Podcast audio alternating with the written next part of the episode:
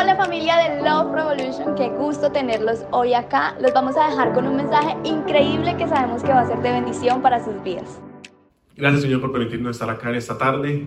Gracias Señor por porque nos das este tiempo de alabanza delicioso, porque podemos disfrutar de tu presencia y te pido por favor que bajes Señor a este lugar, que te sientes aquí al lado mío, que me des un abrazo, que me cobijes Señor y que lo que diga este mancito que está allá parado en la tarima, que pueda entrar en mi vida y que pueda hacer un cambio.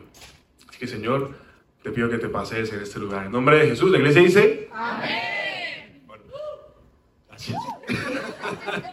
iglesia, yo quiero que, que por favor usted hoy juegue con la imaginación. Yo soy una persona que va a 10.000 por hora.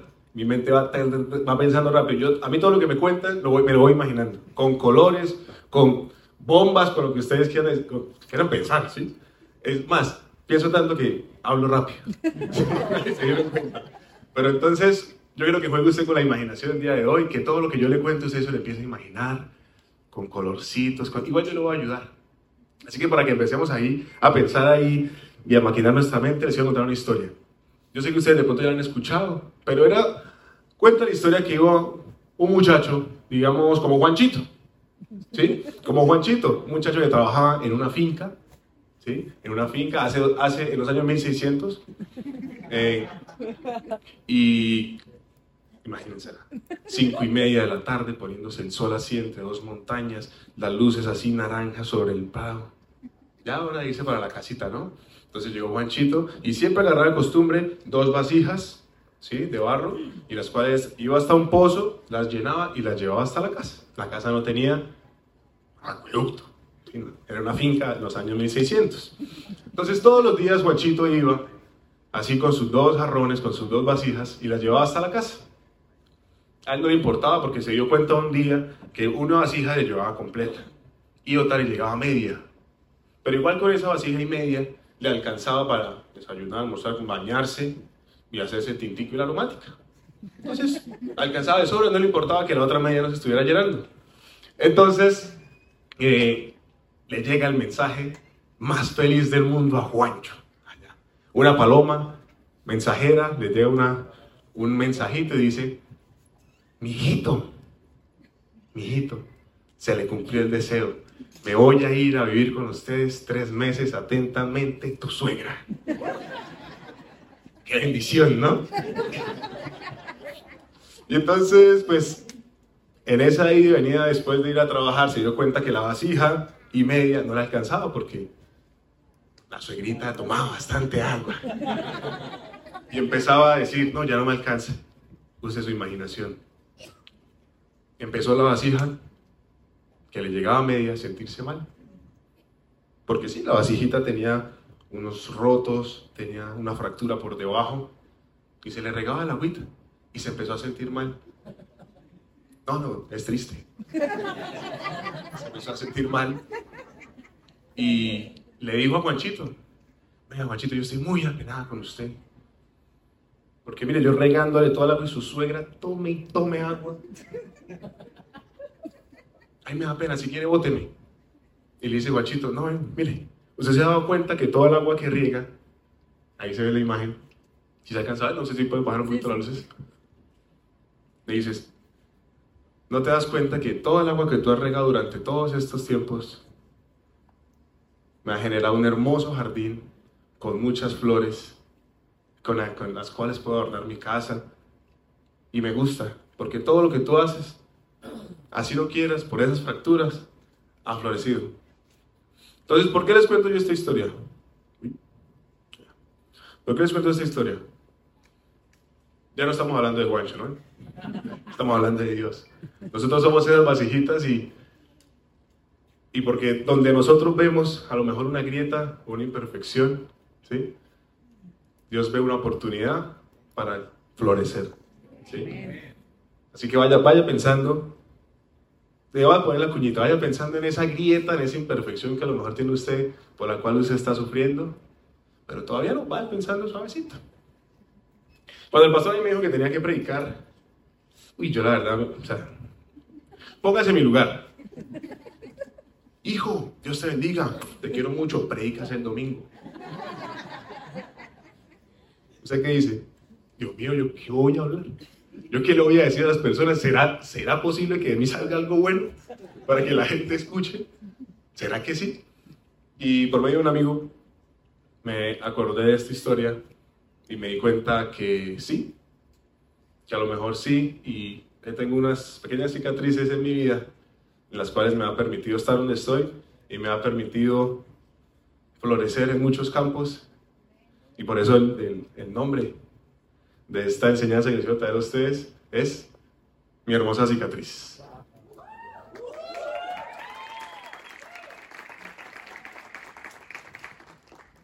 ¿Por qué hermosa cicatriz? Porque con, porque con Dios, ¿sí? Todo lo que empieza mal, termina, eh, repítalo.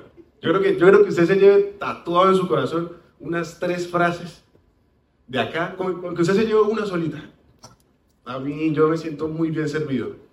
Porque con Dios todo lo que empieza mal termina bien. Exactamente. Siempre que hay algo malo y Jesús está ahí adentro, está en la ecuación, siempre va a terminar para bien. Entonces, si me puedes acompañar, Jairito, con ese piano. Vamos, Jairito. Qué hermoso, Jairito. Un más suave. Entonces, hay unas historias en la Biblia que muy corticas, en las que todo lo que con Dios empieza mal, va a terminar para bien, ¿cierto? Por un ejemplo, una que hablaba también mi amigo Alvarito esta mañana, eh, en la que están los discípulos, ¿no? En el mar de Galilea y pues todos así ya nerviosos porque se iban a morir. La peor tormenta del mundo, ¿sí? La peor tormenta. Tanto que estando con Jesús al lado, ya viéndolo hacer milagros, dijeron, nos matamos. ¿Sí? O sea, tanto, ya habían perdido tanta su fe, el, tanto éramos el monstruo de la tormenta que dijeron, no, aquí nos matamos. Y Jesús llega y sale y, tranquilos, yo estoy acá. Algo terrible, él entró, lo cambió, calmó la tormenta y sencillamente los discípulos de ahí en adelante fueron catapultados en su fe. O sea, mejoraron los discípulos a como estaban por un problema. También digamos en un día muy malo para ser seguidor de Cristo, que me pienso yo, que en el peor día para ser seguidor de Cristo porque hay más de 5.000 personas ahí con hambre y que digan no hay comida. Eso es muy duro. El peor día para, seguir, para ser seguidor de Cristo, ¿no? Y le dice a los discípulos Jesús, dale de comida. Y los manes, uy, Diosito, Jesucito, ¿cómo le vamos a alimentar a más de 5 mil personas si tenemos cinco panes y dos peces? Él dice, no, venga, démelos a mí. El problema grande, se lo dieron a Jesús, Jesús obró y hubo comida y de sobra para todos. Transformó algo malo o algo imposible de hacer, entra y lo mejora. Y así como esas historias hay demasiadas así en la Biblia, yo creo que casi todas, ¿no? Yo le digo a la gente, de, a las personitas de mi tribu, que, o sea, si uno quiere empezar a leer la Biblia, pues empiece por la titular, los titulares de la Biblia, que son que Noé, que Moisés, que todas esas historias son bacanísimas. Y todas siempre, de lo peor de lo peor, les pasa algo, pero terminan muy bien. Y yo creo que de, de esas historias así en las que cambian lo malo para lo bien, es esta. ¿Quieres poner la imagen? y bájame las luces. Yo creo que ustedes saben que le lo de la imaginación. Creo que todos estén acá. Y piense ahí. Imagínense esa escena. Ver a Jesús ahí, dolido, a lo mejor quejándose del dolor. Usted estará allá en esa esquinita mirando eso. A lo mejor ver a los soldados allá, clavándole así en las manos con ese olor a tierra mezclado con sangre, con arena. ¿Sí? Y a lo mejor escuchar muy de fondo una risa de Satanás diciendo, uy, por fin, por fin quedaría este man. Por fin. Ahora sí ya nadie me va a ganar. Me imagino a los discípulos a lo mejor diciendo, ay, Dios mío, llevo esperando que Jesús se salve desde antier y no pasó nada. Ayer pensé que se iba a salvar y no pasó nada y hoy lo mataron. Me imagino a los discípulos todos con su fe en el piso, como con la esperanza allá abajo, ¿no? El que nos va a salvar, el, el que tanto decía y, y míralo ahí. Y aparte ver que los soldados lo meten a la tumba y cierran en la roca. Y cada uno se va. Yo creo que es lo, peor que podría pasar, ¿no? Yo creo que esa sería la peor historia si Dios no hubiera entrado. ¿Sí? ¿Y qué lo bacano? Que entra Dios ahí, ¿no? Entra Dios, ¿no? La verdad que les dije, algo muy malo, entra Dios, lo convierte en excelente. Entra Dios, abre, quita esa roca y sale Jesús. Y ahora que me imagino destrozado y en vergüenza y vuelto nada, ¿quién es? Satanás, ¿no? El que antes estaba burlando. Y yo quiero que esta frasecita se la guarde. Y no sé si me la puedes poner ahí. No sé si la tienes. Esa la voy a decir. Rebobinemos. Dios quita y él sale y Satanás se queda aburrido, avergonzado, destrozado. Iglesia, se lo voy a decir. Porque Satanás nunca nos va a ganar, nunca nos va a ganar si Dios está ahí con nosotros. Nunca nos va a ganar. Se la repito porque a lo mejor no la, no la entendió. Quiero que la diga. Vamos a decirlo todos en coro. Uno, dos, tres. Satanás nunca. Si Dios está con nosotros, iglesia, y yo quiero que se lo crea, porque yo esto lo entendí, lo creí, y algo malo que pasa y yo mejor. Porque de ahí Dios va a sacar algo mucho mejor. Entonces, a mí me gustaría rajar hoy. No a regañar, vengo a rajar, pero voy a rajar de mí. Porque si rajo de ustedes, a lo mejor el pastor me regaña. Entonces, bueno, si no me conocen, voy a contarles un pequeño testimonio. Si no me conocen, eh, yo me llamo Javi. Para, para los amigos Javi y para los demás Javi. Eh, ahorita que está mi papá aquí también, eh, yo soy eh, cristiano de cuna. Soy cristiano de cuna, toda mi vida he estado en la iglesia. Desde muy pequeño estoy sirviendo. a los 12 años empiezo a tocar en la iglesia, mal, pero toco. Y me gusta, me encanta. A mí siempre estar acá tocando, sirviendo me ha fascinado. Pero que me guste y que me encante no significa que lo haya sentido hacia Dios, ¿no? Porque una cosa es estar así en estos ambientes y otra cosa es ya sentirlo de verdad. Y yo nunca lo había sentido. Yo veía cómo Dios obraba en los demás, cómo Dios se manifestaba en los demás. Y pues en mí no. Pero me gustaba. ¿Sí? Me gustaba estar acá. Entonces, en medio de tanta vaina, yo llegué a, incluso a ser líder de, de un grupo de adolescentes, muy bonito. Pero por lo mismo, como no había sentido a Dios muy cercano a mí, pues me empecé a alejar. Eh, me cuadré con la hermosa mona que está acá. Y empezamos. Mire, iglesia, yo le voy a decir. Yo le voy a decir. Como bien diría mi amigo Fabi, vulnerabilidad trae vulnerabilidad. Yo voy a ser aquí vulnerable con ustedes para que ustedes sean vulnerables con Dios. ¿Sí? A Dios le gusta que seamos vulnerables, que, se- que seamos un libro abierto, que con Él le digamos las cosas como son. Y como vulnerabilidad trae vulnerabilidad, yo les voy a traer vulnerabilidad. Entonces empezamos una relación con la mona y era una relación que no edificaba, una relación que no agradaba a Dios, una relación que nos alejó mucho de las cosas de Dios y, y en un momento lo vimos tan inmersos en las cosas mal, ¿sí? Que, bueno, esto no, a lo mejor no lo sabía, a lo mejor alguien de la tribu sí. Eh, la mona quedó embarazada. Ustedes se preguntarán, ¿ven que yo el pegote? ¿Cómo así? Espere tantito, espere tantito, espere tantito. La mona queda embarazada y pues, yo era un chino, ni siquiera me había graduado. La mona no se había graduado. Y empieza el desespero, ¿no? Que yo sé que a más de uno a lo mejor le habrá pasado por acá. Y le empieza el desespero de ¿y qué hago ahora, no? Y yo siendo líder de, de- de unos grupitos de adolescentes, Dios mío, ¿qué hago?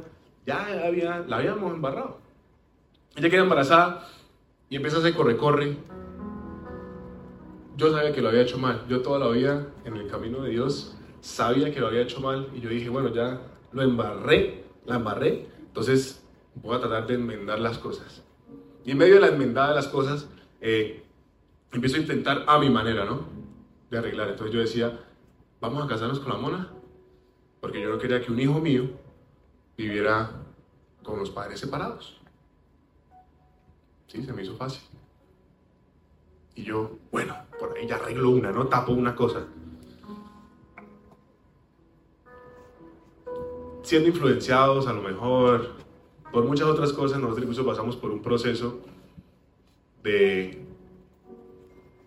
No, sé cómo decirlo, nosotros nos tocó pasar al frente en una iglesia. Nunca la iglesia había estado tan llena. Sí, porque cuando hay chisme la iglesia es llena. Nunca la iglesia había estado tan llena.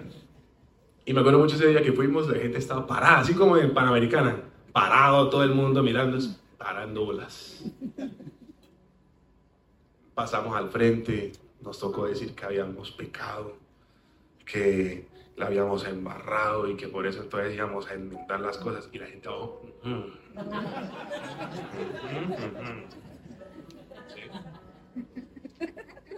Las cosas cambian.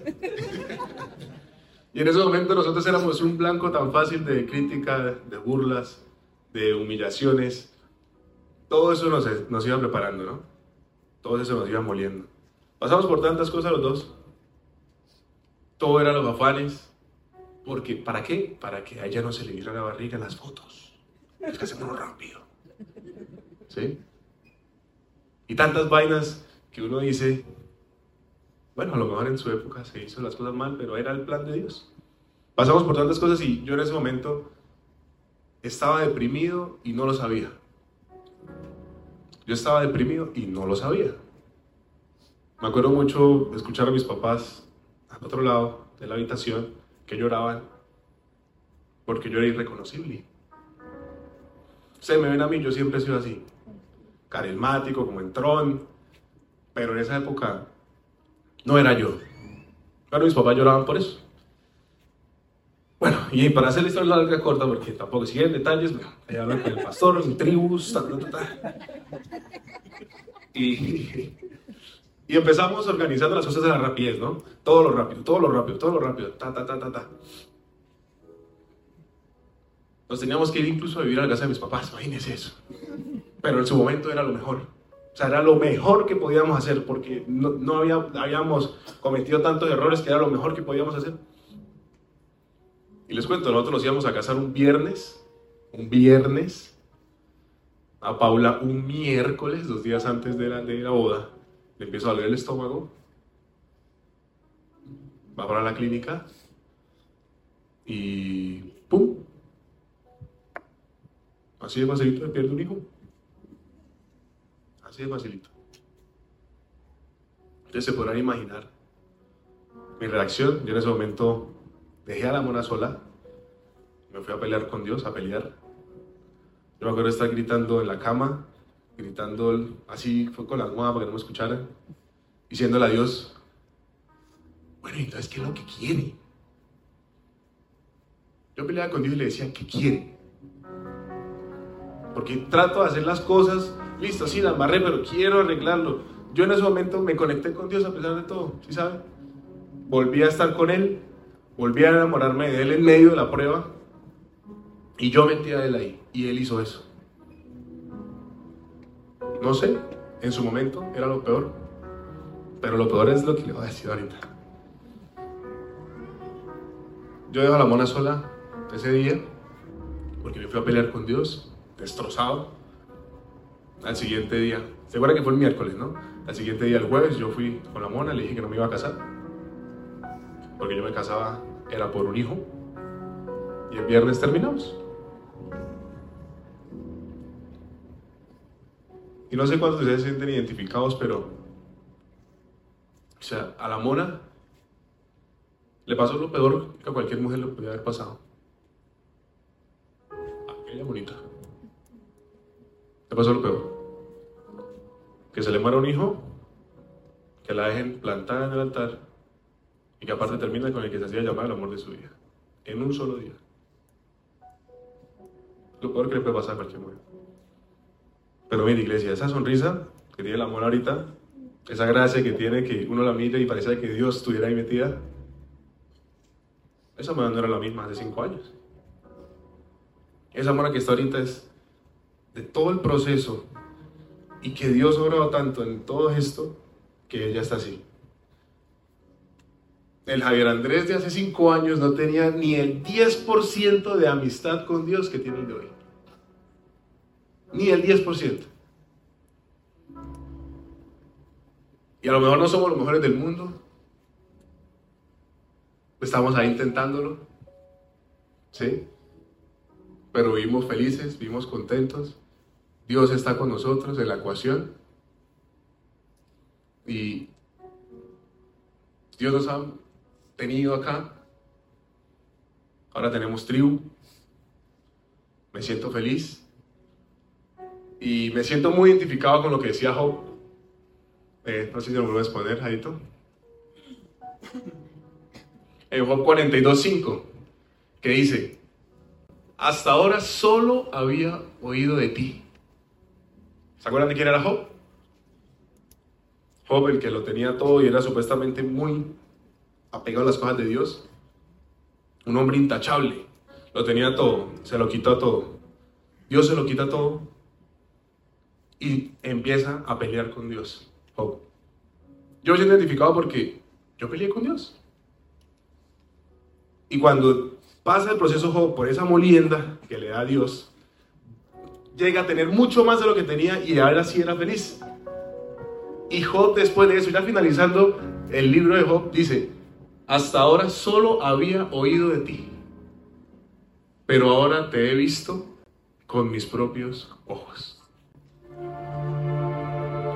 Y yo le pregunté a la iglesia, ¿a cuántos de nosotros no nos pasa esto, no? Que solo escuchamos y vemos cómo Dios obra en otras personas, porque Dios obra en el de aquí, en el de al frente, en el de al frente, en mi vecino, en mi amigo, en el que va a la iglesia, lo veo ahí llorando. Dios obra en todos y en mí no. ¿Sí? ¿Por qué? ¿Se acuerdan de la historia de la vasija? De barro fracturada. A lo mejor todavía no tenemos cicatriz y lo que tenemos es una herida abierta. Y esa herida, iglesia, si metemos a Dios ahí, es la que nos va a llevar a un mejor lugar. Ya para más o menos ir cerrando, yo les vengo a dar dos punticos muy prácticos, muy sencillos, que ojalá se los lleven, que les quiero dar. Y el primero es, no te avergüences de tus cicatrices o de tus heridas. No sé si se acuerdan que cuando Jesús revive se le presenta a los discípulos y pon, ahí. Se le presenta a sus discípulos eh, Juan 20, 19 al 20. Y quiero que lo leamos todos si se puede. Uno, dos, tres. Al atardecer. A puerta cerrada. Y poniéndose en medio de ellos dijo, la paz sea con ustedes. Dicho esto, le mostró las manos y el costado. Y al ver los discípulos se alegraron. Yo imagino la escena, Jesús se aparece, ¿no? reviví. ¿Sí? Reviví. ¿Y qué hace? Mira bien. ¿Qué muestra de primero? Las heridas, ¿no? Porque si Jesús no hubiera pasado por el proceso de la imagen que les había mostrado, ese proceso en donde fue machacado y murió literal, no tendríamos una religión válida. Nosotros estamos donde estamos porque Él revivió. Y lo que demuestra eso son esas heridas. en toda iglesia, si usted está pasando por un proceso, tiene una cicatriz o tiene una herida abierta, alégrese, no le dé pena. Porque si es la oportunidad perfecta para que metamos a Dios ahí. Si metemos a Dios en esa pequeña cicatriz, en esa pequeña herida, les prometo, porque dice la Biblia, les prometo que les va a ir mejor. Y es un proceso en el que tenemos que pasar para poder superar. Y Dios nos va a poner las pruebas, nos va a poner los dolores, nos va a poner las tristezas para superarlas y ser mejores. Entonces, punto número uno, no nos avergoncemos de esas heridas o cicatrices. Y punto número dos, y yo quiero que por favor usted lo diga, yo quiero escucharlo. Porque eh, una cosa es bonito, ay, tan bonito, lo oigo. pero otra cosa es decirlo. Entonces, ¿qué le parece si decimos esta frasecita todos juntos? ¿Sí? Vamos a decirla. Vamos a salir, ¿sí? Bueno, uno, dos, tres. Dígalo con fe. Uno, dos, tres. Dígaselo a Dios. Uno, dos, tres. Yo quiero que piensen en esa cicatriz, en esa herida que tiene cada uno. Y le voy a decir esto. Vamos a salir. Así como Jonás cuando salió del pez. Así como José cuando salió del pozo. Así cuando David le tocó pararse para ir a enfrentar a Goliat. Todos tenemos que sacrificar algo. ¿sí? Iglesia, José tenía 17 años cuando lo vendieron. Y más o menos a los 37 años fue que llegó a administrar Egipto. ¿Sí? 20 años se demoró 20 años se demoró para llegar a lo que Dios quería. Pero estoy seguro que ese José, el de la tuniquita, el niño consentido, el de Neco, ese no iba a poder reinar Egipto. Así que él tuvo que pasar todos esos procesos, todo lo malo, que lo vendieran, que cayera en la cárcel, ¿sí? Todos esos abusos, todo eso que vivió él, ¿para qué? Para poder llegar a donde está. Y todos esos procesos es lo que a él lo volvió lo que es. Y esta frase se la escuché ante una vez y me dejó marcadísimo. Y la frase es la siguiente. No es Samuel el que te va a ungir, es Goliat el que te va a dar lo que necesitas. Que Samuel llegue y te unge cuando eres niño. ¿Se acuerdan de la historia de David? Que llega Samuel y lo unge y le dice, tú vas a ser rey. Y ya, pero era un niño. Pero ¿quién sacó lo que necesitaba de Goliat. Él necesitó pararse y irse a pelear contra un gigante. ¿Con qué? Con solo su fe. Y ese momentico en el que él decide ir a pelear, eso es lo que le dio lo que necesita. Entonces, iglesia, es el problema. Es tu decepción, es tu tristeza. Es esa herida, eso es lo que te atormenta. Eso es lo que te va a dar a ti lo que necesitas. Yo creo que solamente se lleve eso. Yo sé que todos pasamos por problemas y todos estamos ahorita con las cosas hasta acá y que no podemos más. Pero eso que nos atormenta día a día es lo que nos va a dar lo que necesitamos para salir adelante. Y para cumplir ese plan perfecto que Dios tiene para nosotros. Y yo no sé si usted ha escuchado esta canción pero me encanta tanto. Me gustaría que analizara un poco la letra y que la cante y que dale a Dios.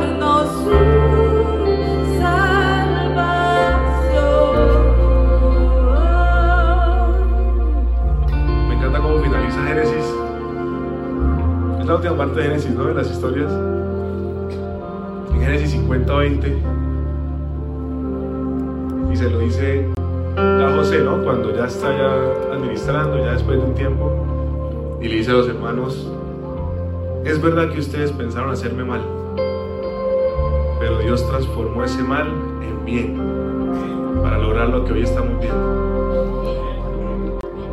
Entonces, iglesia, ¿qué le parece si cierran sus ojos ahí? Papá Dios, la estoy pasando mal, Señor. Señor, siento que no puedo más, siento que tengo muchos problemas, siento que soy tan frágil, soy tan fracturado. Señor, necesito es que tú entres aquí. Que tú puedas entrar en esta ecuación, Señor. Yo sé que si tú entras aquí en este problema, Señor, voy a estar mejor. Yo solo te pido, por favor, que me mires con ojos de misericordia, Señor. Pido que actúes, Señor, en mi vida.